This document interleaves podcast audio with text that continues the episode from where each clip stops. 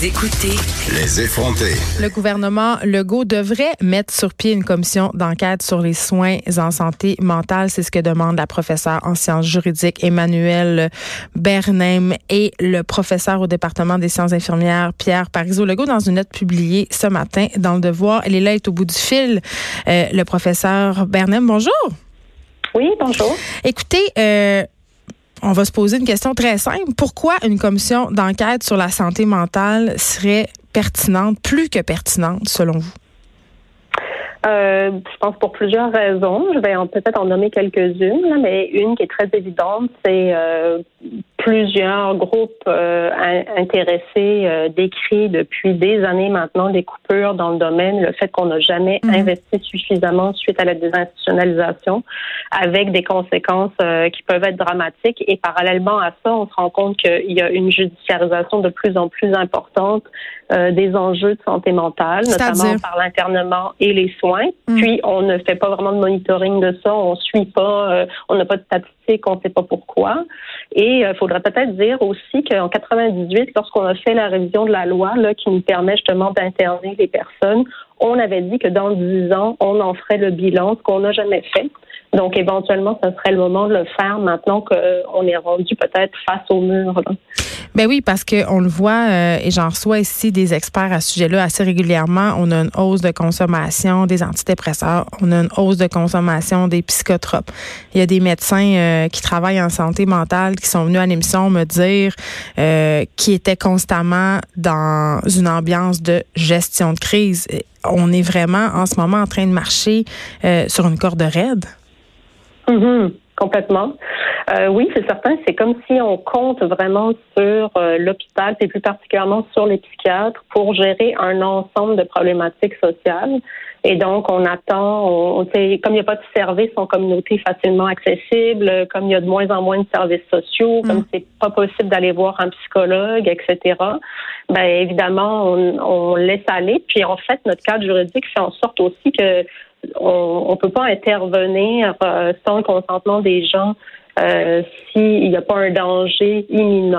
Oui, mais là, c'est quand, même, euh, c'est quand même une bonne chose, ça, parce qu'on sait qu'auparavant, il y a eu certains abus. Il y a des gens qui se ramassaient internés contre leur volonté, là, Mme Bernheim, quand même. Ah, évidemment. Ben, c'est ça, mais c'est pour ça ce que je veux dire. C'est que comme il n'y a pas de services en communauté ou pas facilement accessibles ou qui sont pas nécessairement, ils répondent pas nécessairement aux attentes, euh, ben, les gens vont pas nécessairement chercher ces services-là. Vu que c'est difficile d'y accéder, vu qu'ils correspondent pas nécessairement aux besoins. Par exemple, on pense à, à la psychologie, au fait qu'on peut pas avoir accès à une thérapie.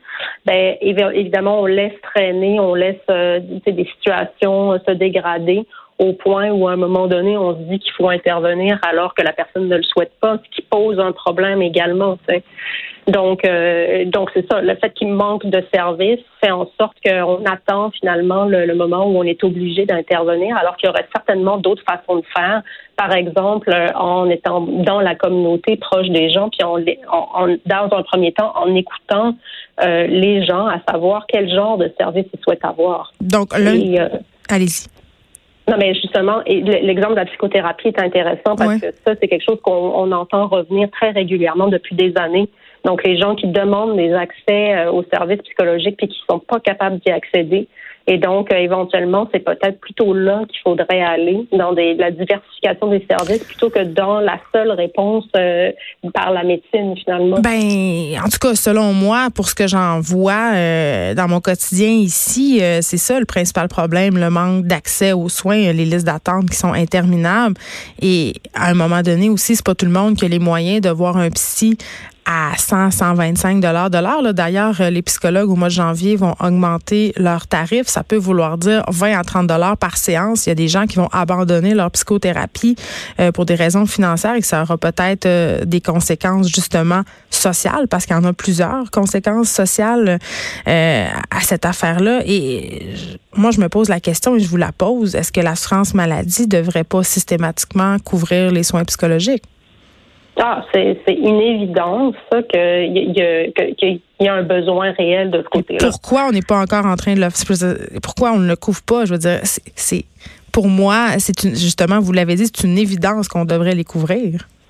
Ben, je pense qu'au Québec, on a pas mal mis tous nos œufs dans le même panier, c'est-à-dire mm. euh, la, la, la, réponse euh, biologique, la réponse euh, axée sur le médicament, donc euh, les médecins et le médicament. Puis on se rend compte vraiment dans le débat public que euh, l'enjeu médical prend énormément de place. En santé mentale, on parle très, très peu des enjeux sociaux, des enjeux structuraux qui sont liés à ces, à ces questions-là.